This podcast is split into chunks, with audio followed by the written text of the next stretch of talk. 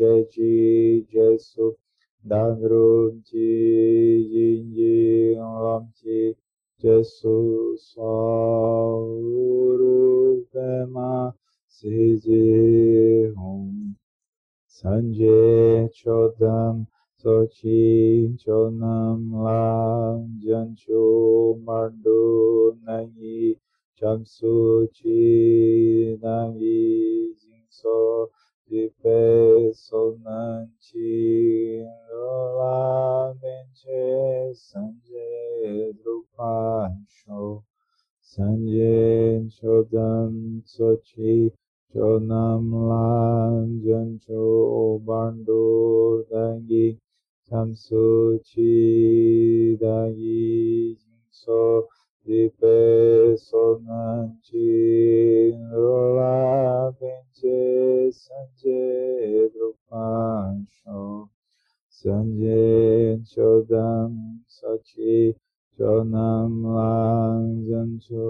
Jancho Bandu Dangi Jansu Chi Nangi Jingso Dipe Sonanchi Rola Penche Sanje Rupancho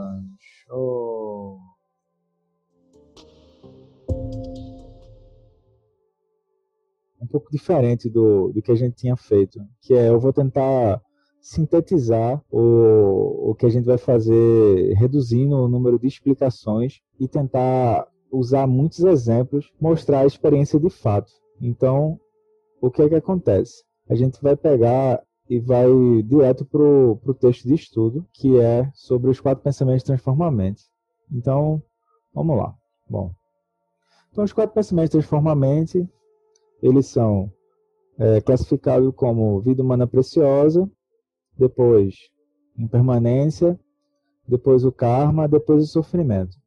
Dependendo do, do autor, ele também pode às vezes colocar vida humana preciosa, impermanência, sofrimento e depois o karma. É mais uma questão de estética mesmo, a apresentação. Então, o que, é que acontece? É, todos esses ensinamentos eles vão ser usados para tentar é, amolecer um pouco a solidez que a gente imprime ao Sansara. Então, eu gosto de explicar o seguinte: se a pessoa ela está vendo um ensinamento de topo, ela vai ver o, ela vai ver o ensinamento e ela vai ver a vida humana preciosa é, vendo aquilo com muita preciosidade, assim, no sentido de que, tipo assim, ela vai ver os três caras operando e vai ver que o corpo ele vai funcionar como simplesmente um, um, um pequeno um pequeno farol onde a, aquela inteligência ela vai se manifestar por um tempo para benefício dos seres e depois aquilo cessa. Depois ela pode olhar como alguém que já está no caminho. Então, esse alguém que já está no caminho vai surgir a, os quatro pensamentos transformam a mente como uma vacina. Por quê? É muito fácil a gente pegar e a gente ficar preso no caminho. A gente cria uma sensação de orgulho. E aí essa sensação de orgulho, ela vai ferrar a gente, é isso, assim. A gente vai criar uma bolha super intelectual. A gente vai encher nossas prateleiras de ensinamentos. A gente vai usar o Dharma de chiclete. Vocês entendem o Dharma de chiclete? Que assim, aquilo é saboroso, é gostoso, mas não mata fome. porque é karma, entende? É orgulho. Em seguida, a gente vai ver a questão de alguém que está tentando trilhar o caminho, vai entrar no caminho. Então, os quatro pensamentos formalmente vão ajudar a pessoa a ela ampliar a visão de mundo dela, vai quebrar a rigidez que ela tem de visão de mundo e ajuda a pessoa a ela aspirar, no mínimo, ter um horário para ela poder praticar durante a semana. Ela vai criar o caminho Inayana para a pessoa. A pessoa vai aspirar dizer assim: bom, esse sofrimento, será que isso me toca ou não? Aí tá bem, tá bem. Como a gente está numa maratona de práticas, vamos, vamos seguir da seguinte forma, que é pegar o texto de, de prática, então depois ele vai, vai dizer assim, é, o potencial para qualquer experiência reside na mente. Ou seja, é, é disso aqui que serve a, a contemplação do sofrimento, que o potencial para qualquer experiência reside na mente tanto a experiência de sofrimento quanto a experiência de compaixão. Em contemplação, extrapole de um momento de dor que você tenha efetivamente sentido. Aí ele vai, vai dar os exemplos aqui. Para uma dor extrema e abrangente dos infernos quentes e gelados. Então ele está dizendo o seguinte: quer começar a prática e quer começar por você, para ser mais direto, quer começar autocentrado, tudo bem, pode começar. Mas depois tente olhar os seres ao seu redor. Depois ele vai dando exemplos, né? Momentos de fome e sede magnificam-se na provação esfomeada e sedenta do reino dos fantasmas famintos, que é o reino dos espíritos. Assim sua mente pode viajar. O que, é que ele está tentando mostrar? É que, assim, é, essa foi até a discussão da quinta passada. Eu só consigo visualizar o outro nos infernos porque minha mente espelha aquilo também, entende? A emergência que é, é como funcionam as coisas. Então, quando eu olho para os seres ao meu redor e aquilo engancha do meu lado, eu estou na mesma paisagem. Gosto de explicar isso como se fosse uma grande, uma grande festa. Então, tem uma grande festa e tem a mesa dos deuses, a mesa dos semideuses, a mesa do, dos fantasmas famintos, a, reina do, a mesa do reino animal e a mesa dos infernos. Aí depois ele vai seguir, tá? Se as experiências de outros reinos ficarem muito fora do seu escopo, da sua imaginação, simplesmente contemple o reino humano. Eu vou parar por aqui a gente vai fazer o seguinte. A ideia é pegar as terças-feiras e eu não vou dar muita explicação sobre cada reino. Eu vou dar só um, um algo sucinto para tentar contextualizar, já que o grupo está diversificado. O grupo tem gente que está chegando pela primeira vez e tem gente que já está há mais tempo e precisa dar uma refrescada. E a ideia é a gente praticar com exemplos. Então eu dei uma garimpada agora no final da tarde é, com, em exemplos vinculados ao reino dos infernos e a gente vai praticar em cima disso. Então, em primeiro lugar, a gente precisa tirar qualquer tipo de mito associado a alguma sensação de que nós somos esses reinos, porque não somos. Nós não somos. Ou seja, é, Chagdo Rinpoche enfatiza assim: é, a gente só fala do sofrimento da mesma forma que alguém fala de doença para alguém que está doente. Ou seja, serve para ajudar a pessoa a compreender a sua enfermidade e os tratamentos possíveis. Então, assim, ó, nossa, nossa contemplação aqui não é a gente ficar tentando buscar uma explicação como quem fosse consertar as coisas. É a gente tentar é, entender quais são os tratamentos possíveis que o budismo oferece para aquele, aquele lugar, para aquela mente que está se apresentando. Então, se não houvesse cura para o sofrimento, não faria nem sentido discutir o sofrimento à luz do Buda Dharma. Mas, de fato, é de que a cura existe e faz com que seja fundamental reconhecermos o sofrimento para podermos tratá-lo. Ou seja, eu só consigo falar daquilo que eu estou conseguindo entender. É simples, assim. É quase Bob Dylan isso, mas é. Então, ó, por exemplo, primeira contemplação. A gente vai seguir a ordem de Reino dos Infernos hoje, depois Reino dos Fantasmas Famintos, depois Reino Animal e por aí vai. Então, em primeiro, em primeiro lugar, é o seguinte: a mentalidade onde o Reino dos Infernos é vista, ela surge do reflexo dos enganos e fantasias da mente, dos pensamentos e intenções raivosos, e das palavras e ações nocivas que elas produzem. Se não forem controlados, não há como deixarmos de vivenciar o inferno. Os praticantes, ou seja, aqui ele volta para praticantes, né? Para quem está no caminho. Tiago do Rinpoche vai dizer: os praticantes precisam ser cuidadosos, porque alguns podem pensar: a minha meditação é tão profunda que eu não preciso mais praticar. Aí ele vai dizer: não é necessário muita coisa para você, para sua mente saltitar e ir para o reino dos infernos. Então ele vai dizer: ó, esse inferno não é o inferno que está na Bíblia, por exemplo. Por exemplo, a gente com o corpo humano, a gente pode experimentar o reino dos infernos durante o dia. Por quê? Porque o reino dos infernos existem existe uma emoção perturbadora relacionada ao reino dos infernos, que é simplesmente a raiva, né? A raiva e o medo.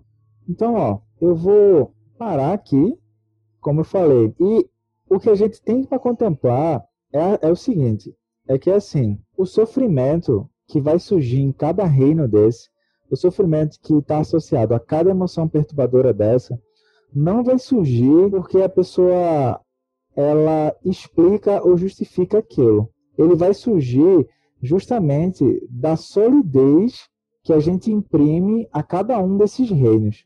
Por exemplo, Tiago do Rinpoche vai dizer, numa mesma situação, uma pessoa pode estar vendo aquilo como reino dos infernos e a outra pessoa está vendo aquilo como o reino dos deuses. Porque não é, é, não é fora que faz aquilo operar, é dentro. Então, gosto do exemplo do banquete. É um exemplo simples que está dentro da literatura tradicional, que é uma, no mesmo banquete, os deuses estão assim. Que maravilha! Olha, olha com, como eu ofereço. Olha, olha essa comida. Olha que comida rebuscada. Gente, essa receita é de Rita Lobo. Olha que maravilha. Esse ovo cozido, nossa senhora. Aí os semideuses estão assim, por que é que o ovo dele é mais cozido que o meu? O reino humano está assim, gente, vamos almoçar, vamos almoçar que já deu a hora. O reino animal já está assim, eita, depois que eu comer aqui, eu tenho aquela rede ali, eu vou para ali dormir. E ainda posso acessar meu Wi-Fi.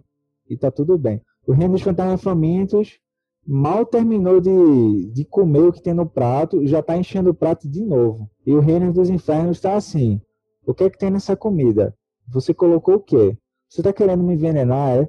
Olha, da outra vez que eu estava numa mesma situação que essa, Joãozinho 15, eu até lembro, Joãozinho 15, eu fiz até regressão, regressão de não sei o que lá, de não sei o que lá, e eu vi que numa vida passada, Joãozinho 15 também quis fazer isso comigo. Aí a pessoa, não, pô, come aí, Ó, oh, eu vou comer primeiro. Não, não, não. Coma primeiro aí você, porque no filme O Poderoso Chefão, parte 3, tem uma hora que uma mulher oferece, a irmã do Mike Corleone oferece o biscoito para um dos gangsters lá. Aí ele já vai pro reino dos infernos direto. Aí ele diz: Coma você primeiro. Isso é uma ação dos infernos, entende? Porque assim, tipo, se tiver envenenado, você morre primeiro do que eu. A gente acha que é uma coisa muito fenomenal ir pro reino dos infernos, ou ou que é, o reino dos infernos é só quando a raiva explode. Não, não é não. Só o fato de eu planejar essa ação de matar uma outra pessoa colocando veneno na, no biscoito doce, isso já é o reino dos infernos, tá? Aí a Cone Corleone, ela fica de longe, assim, com o binóculo, só esperando para ver o que vai acontecer com o coroa. Isso é reino dos infernos. Então, o que acontece? É, a gente vai fazer agora uma prática. É, eu queria que a gente fizesse o seguinte, galera eu peguei exemplos fortes para a gente fazer essa prática, que eu me baseei no seguinte: da mesma forma que um livro ou um texto ele, ele é capaz de mover energia com a gente, eu tentei pegar sentenças e situações que nos remetem ao reino dos infernos. E eu quero que a gente pare e, tipo, usando a, a sentença de Tiago do Rinpoche, é assim, essa é uma prática muito direta e que a gente pare e olhe conosco assim, se está brotando aversão ou se está brotando vontade de dizer sim, é isso mesmo. É só isso, só isso, sim, só isso. Porque a gente vai ver que é o seguinte, é, quando eu olho e vejo o, o reino dos infernos, eu já estou no reino dos infernos. Eu espelho aquilo, entende? E isso vai nos ajudar a prática principal que é a gente está fazendo isso como geração da compaixão quem gosta de coisa técnica, cadê o Júlio? O Júlio gosta disso. É como se fosse a prática de geração da buritita relativa. É isso. Tu gosta dessa carta lá, acho coisa técnica assim, né? Aí não precisa. Quem achar que isso é muito rebuscado, é assim, compaixão. Por quê? Porque a pessoa vai ficar claro para ela se ela também está nos infernos ou se ela está no lugar que é de compaixão. Se ela estiver no lugar que ela está de compaixão, o que ela vai ver é compaixão. Ela raciocina dentro da compaixão. Aí dentro da compaixão vão surgir as quatro ações. Então vamos lá. É, vamos recapitular para fazer, para lembrar o que, é que a gente está fazendo. A temática é os quatro pensamentos transformam a mente. O assunto é a contemplação do sofrimento dos seis reinos. Ou seja, vamos encadear Contemplei a minha vida humana preciosa, contemplei a vida humana preciosa dos seres. Posso fazer só para cá ou, ou lá e lô, como diria Luiz Gonzaga. Posso fazer dessa forma. Depois contemplo a impermanência.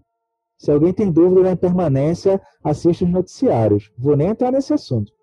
Depois a gente contempla o karma, ou seja, até o, o título que eu tinha colocado para o karma é assim: é, quando você estiver se ensaboando ou antes de assinar um contrato, esteja presente na sua ação.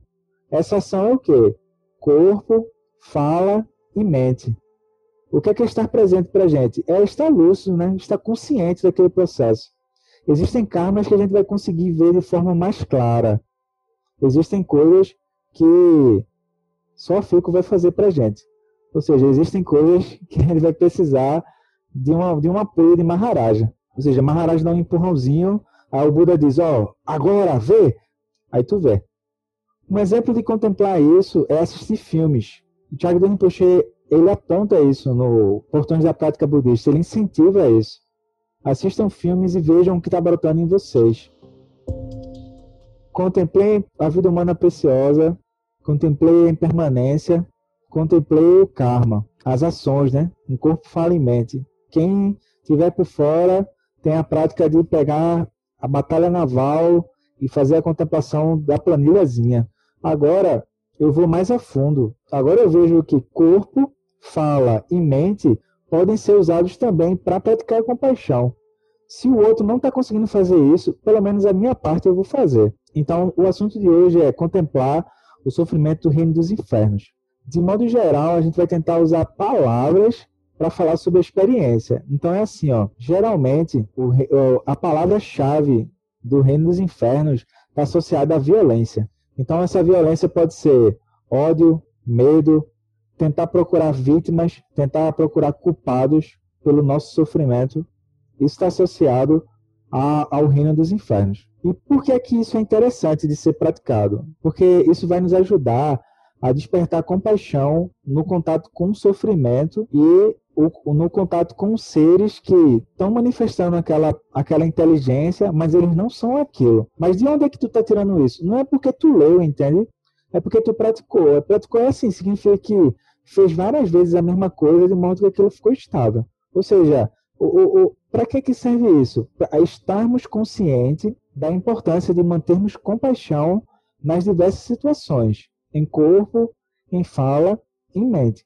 Por exemplo, não é um noticiário que ancora a gente numa paisagem negativa. É que a gente tem a, a propensão kármica, menino, falei até bonito agora, nem eu acredito que eu falei isso. A gente tem a propensão kármica de engatar naquilo e daqui a pouco a gente tá ali dentro, entende? Então, ó, vamos lá. Peço para que a gente já se posicione e vou trazer alguns exemplos onde vai ficar mais evidente essa região kármica vinculada a o reino dos infernos. Então, ó, de novo, galera, estou experimentando uma nova forma de trazer hoje, que é trazer sentenças. E a ideia é assim, que a gente pare e a gente esteja aberto ao que surgir. Que a gente esteja, a gente tenha essa confiança. Não, o que surgir é o caminho. A gente não tenta controlar. E que a gente vá sentindo na gente, tentando sentir mesmo assim. Se a gente se, se bota uma sensação de tipo, é, para fazer isso mesmo. Ou então assim, não, isso aqui de forma nenhuma. E a gente só, só contemple isso. A gente não tente achar que está certo ou que está errado. Então, vou começar por um, um exemplo mais leve, que é uma pessoa dizendo assim, Joãozinho, esse lugar aqui, como é esse lugar? Aí a pessoa diz assim, olha, esse lugar aqui é um lugar muito perigoso. Ele não tem segurança nenhuma. Todo dia tem assalto. Esse é o primeiro exemplo. Depois vem uma outra pessoa dizendo assim: Olha, é, nós temos um plano. Nós vamos colocar veneno nessa comida e vamos dar para o nosso supervisor. Aí pode acontecer isso. Depois, assim, é, observem que nesse exato momento existem pessoas que estão com transtornos psiquiátricos e elas são tratadas literalmente como animais. Se alguém suspeitar disso, dê uma visitada no, no hospital da Tamarineira. Então, por exemplo, quando uma pessoa ela sofre um, um surto psicótico, é, de modo geral, a gente vai chamar os bombeiros ou a polícia para ir buscar. E o pessoal não é muito amistoso, não. Outro comportamento associado ao reino dos infernos, uma tendência suicida, ou então a pessoa ela cometer autoabuso o tempo todo. Ela cometer autoabuso. Ela começa a se martirizar. Aí um exemplo mais pesado, assim, que a gente precisa respirar fundo. É, maltratos de animais, maltrato de crianças, violência doméstica. Aí a gente tenta se imaginar na pessoa que está cometendo a ação e na pessoa que está recebendo a ação. Tentativa de estupro, tentativa de, de agressão sexual de estranhos, violência em ambientes como escolas, locais de trabalho, prisões. Nesse exato momento a gente não está numa prisão, mas a gente não sabe o que, pode acontecer. Por exemplo, recentemente na nossa história, a gente teve um ex-presidente que acabou sendo preso. Os asilos, ou seja, imagina o sofrimento que é tu ter uma idade avançada e tu tá simplesmente sendo abandonado assim. Violência entre os próprios familiares, pai atacando filho, filho atacando pai, isso a nível de fala, a nível de energia, a nível de mente, a nível de corpo. Então, ó, trazendo esse, esses exemplos à, frente, à, nossa mente, respira fundo, que não são exemplos muito fáceis de, de contemplar, mas alguém precisa ir lá nos infernos dizer que, que tem outra forma de fazer. E vou puxar aqui a prática. Peço para que a gente se posicione de maneira relaxada,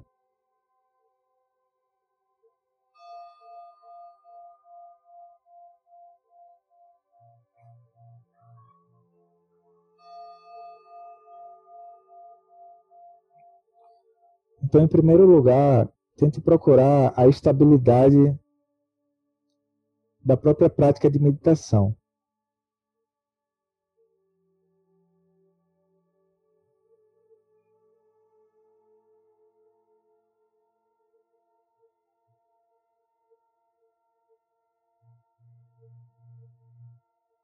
Então, citei algumas situações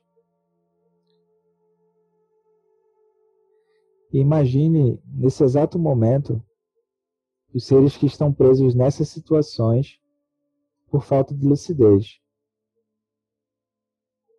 Imagine os seres que estão se sentindo oprimidos por agressão física, agressão emocional, agressão mental.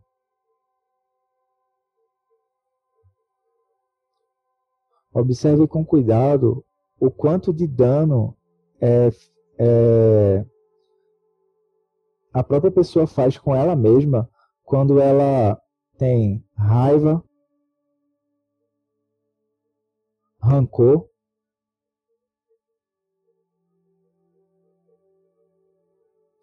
ódio,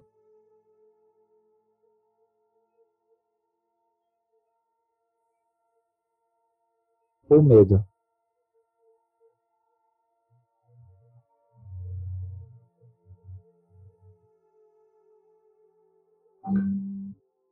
Observe a tragédia que é a pessoa se acorrentar ainda mais nessa nessa nessa paisagem, nessa emoção perturbadora, quanto mais ela se agride e agride o outro em corpo, em fala e em mente.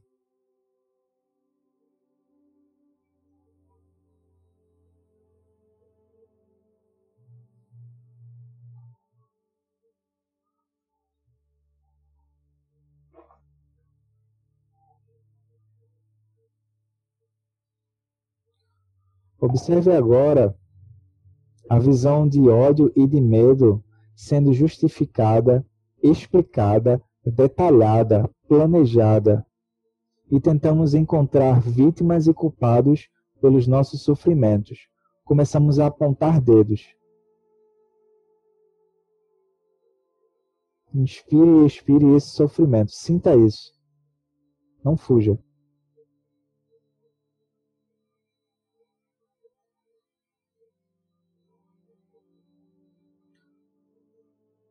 Contemple que é praticamente impossível a própria pessoa que está presa à raiva praticar compaixão, já que a mente dela vai ficar blindada nesse reino justamente por ela não conhecer a compaixão.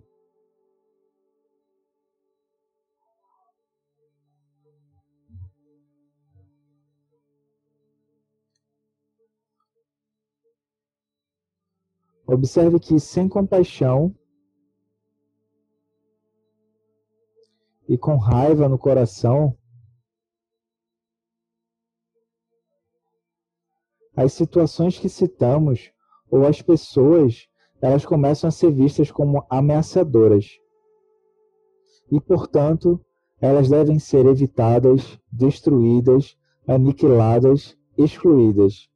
Elas merecem a morte.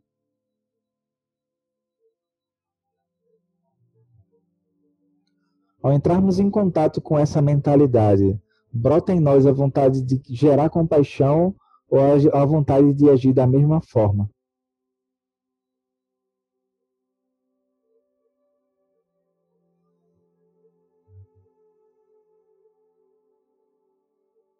Observe o sofrimento do, dos seres no reino dos infernos e aspire ter compaixão aspire consumar a bodhicitta de forma que possamos nós sermos um apoio a todos esses seres, agora ou no futuro. Agora, relaxe a sua mente conceitual. Solte.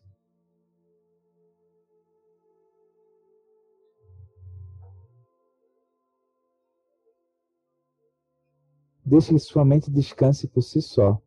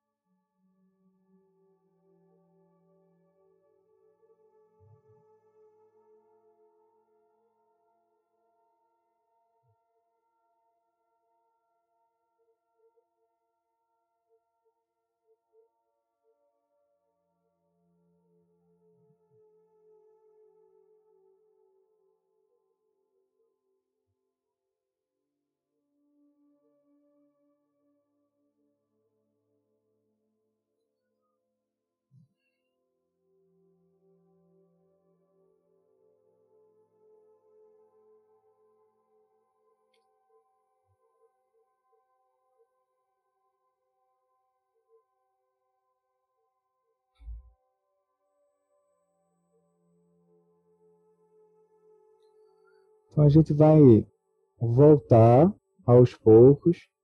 Eu vou interromper um pouco antes a prática, que eu tinha me programado para acabar um pouco antes devido à transmissão, e também porque eu queria saber como é que vocês estão, já que é a primeira vez que a gente faz esse tipo de prática dessa forma.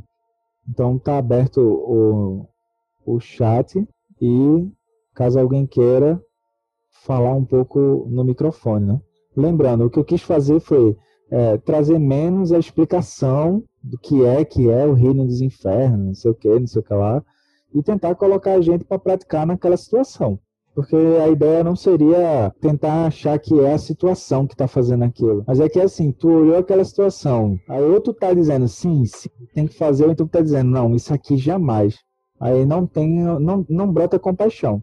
Se não brotar compaixão, tu vai acabar é, sendo arrastado, né? Quando aquilo brotar. Uma outra forma também de praticar dessa forma é que às vezes a pessoa ela diz assim: Eita, eu nem sabia que eu tinha raiva nessa situação. Eu nem sabia que eu tinha raiva nessa situação. Agora ela, olha e a gente vai usar esse termo que é o que o Lama está trazendo, que é a gente expande a beritita. A gente vai expandir a beritita. Então acho que acho que a Emily pode falar, por favor. Boa noite, Roberto. Boa. Então, deixa eu só, tu pode ir para falar em relação a essa experiência, deixa eu só comentar que o que aconteceu comigo nessa experiência, né, no caso. Uhum. Hoje pela manhã aconteceu uma situação muito parecida. Aí eu fiquei com uma, gerou uma dúvida agora depois dessa prática. Uhum. É, minha irmã ligou de fora, né, e a gente conversou algumas, sobre algumas coisas e acabou remetendo muito ao passado e muito à infância mesmo, assim. E na hora que, que, que eu estava conversando com ela, brotou uma raiva, assim, eu, eu senti a energia brotar, que foi uma raiva do meu. Só que na hora que brotou essa raiva, é, eu não. Eu, eu comecei a conversar com ela, e depois que eu conversei com ela, eu, eu comecei a dizer para ela que a, gente, que a gente precisava entender que naquele momento eles só podiam ser aquilo, e não tinha outra forma deles, de de, de, de eles agirem no mundo se não fosse daquela forma.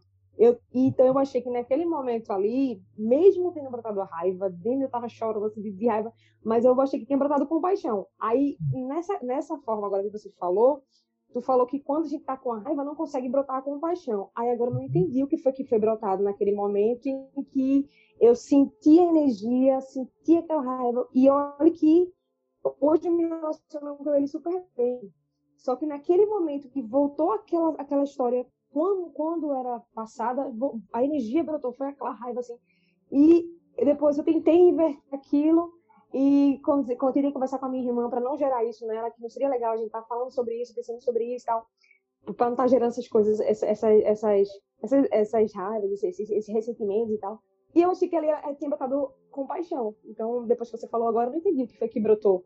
Se na raiva não consigo brotar a compaixão, eu é, se, a, se, a, pessoa tiver inconsciente de que aquilo é a raiva, ela não consegue brotar compaixão, não. O que eu quis dizer é nesse sentido, que tipo assim, é, tem situações que a pessoa. Eu, eu tava consciente. É, tem situações que a pessoa vai estar inconsciente e vai. Então eu não sei o que brotou. Entendi. Então eu não sei realmente o que brotou, porque na hora que eu, eu senti a raiva, eu ia até fazer essa pergunta hoje.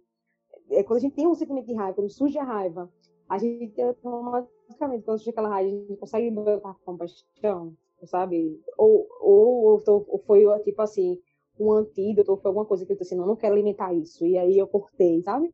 Fiquei sem saber se era tinha sido a, uma, uma compaixão que tinha surgido, se de fato era alguma coisa que eu queria substituir, tipo, não, não dar mais ênfase. Assim. A resposta tá aí, né? tá bem, assim. Tipo, aí que tu tava tentando fazer isso. Você tá dizendo assim, eita, a raiva surgiu, eu jogo compaixão aqui e vai. Aí tá bem. O que eu estou só tentando mostrar é que, assim, que 90% das vezes a gente não se dá nem conta de que naquela mesma situação... Eu, eu não consegui te ouvir, Roberto. É que às vezes a gente nem se dá conta... Deixa eu ver se fica melhor. 90% das vezes a gente nem se dá conta de que naquela mesma, naquela mesma situação a compaixão poderia ser aplicada, né? É disso que eu estou tentando mostrar. Por exemplo, as situações que eu botei ali são situações bem duras. Então, se tu está conseguindo olhar e mesmo botando raiva na, na, na situação, tu consegue olhar o mundo do outro, já é um, um movimentozinho de compaixão, né? Que quando brota raiva em um, o outro quer se defender também da raiva e fica um jogo da um jogo de cabo de guerra, lá e cá, lá e cá, lá e cá, lá e cá. E aquilo não vai para lugar nenhum. Eu não sei se eu ajudei a, a Emily ou só enrolei. E vocês, galera, como é que foi aí? Deu pra, deu pra sentir alguma coisa assim? Deu pra. Nas situações que eu fui falando assim? Ajudou essa forma de andar ou não? É como se eu estivesse tentando fazer o contemplar por vocês, entende? Ao invés de deixar vocês fazendo o pensar, o contemplar para depois repousar, não, eu já estou jogando o contemplar. É isso. É como funcionam os livros, sabe? É, puxou por lembranças assim. Tá bem. Aí agora tem uma prática aí para fazer durante a semana aí. que é a pessoa fazer gerar compaixão. Ou seja, pode ir lá pegar todas as lembranças que a pessoa tiver e ir vendo se gera compaixão ou se não gera. Aceitar que aquilo era o melhor que podia ser feito mesmo e pronto. Que se a pessoa tivesse lucidez, ela não estaria fazendo aquilo. Tem uma forma mais, mais profunda que é ver que na bolha da raiva, aquela ação ela é validada, ela é feita, etc. Mas aquilo é uma bolha, aquilo não é o não é a lucidez da pessoa. Que é como vai funcionar em Prajna, né? Quando ela for fazer o roteiro de oito pontos, é assim que vai funcionar. Tá claro, pelo menos para grande parte do grupo, por que, quando alguém vem me perguntar, e por que não faz Prajna Paramita com as emoções? Eu fico enrolando a pessoa. Que é simples, ela não tem força para fazer Prajna Paramita nas emoções. Porque quando ela vai fazer, ela, o que, ela, o que ela está chamando de emoções é toda a região de aversão que ela tem. Ela não quer fazer para as regiões que ela tem apego que está dando certo. Ela quer fazer para a região de aversão. Aí é por isso que tem que fazer essa parte mais básica de primeiro gerar a compaixão, porque a mente ela vai titubear menos, ela vai balançar menos de um lado para o outro. Por isso que é importante fazer a prática tanto mais avançada quanto a prática, essas práticas mais preliminares, para a gente poder fazer um refinamento nesse, nesse Serasa de Maharaja. Vocês entendem o Serasa de Maharaja? É assim, eu sou uma pessoa pacífica, mas se aparecer Bolsonaro, aí pronto, esse teu pacifismo aí é pala de butico, não serve para nada. Porque Bolsonaro não sabe nem que tu existe, e tu já tá com raiva querendo matar. Tu é pessoa pacífica de quê? Te controla, menino. Vai, te orienta. É isso, entende? Ou então você tá com essa camisa do Brasil por quê? Você é patriota e tu não, é a camisa que tinha. Ou seja, desconfie dessa, desconfie de, dos potenciais kármicos que a pessoa ela não está mostrando, mas ela é capaz. Porque é assim. É assim. Por isso que é importante estudar com, com, com é assim, se puder estudar com detalhes, não na questão de se sentir preso. Não é isso, não, não é isso, sabe, gente? Às vezes fica assim, poxa, será que o pessoal está achando que eu estou sendo duro? Não, não é isso. É que assim, que a gente não, não ultrapasse ou não deixe de lado a questão do, da consequência kármica. Porque é isso que vai fazer a gente poder avançar mais rápido ou não. Então, qualquer situação ela pode ser usada como caminho. Se eu tiver consciente do que está acontecendo, né? se eu tiver consciente do que está acontecendo. Daí é isso, tipo, o que eu queria falar é desse ponto.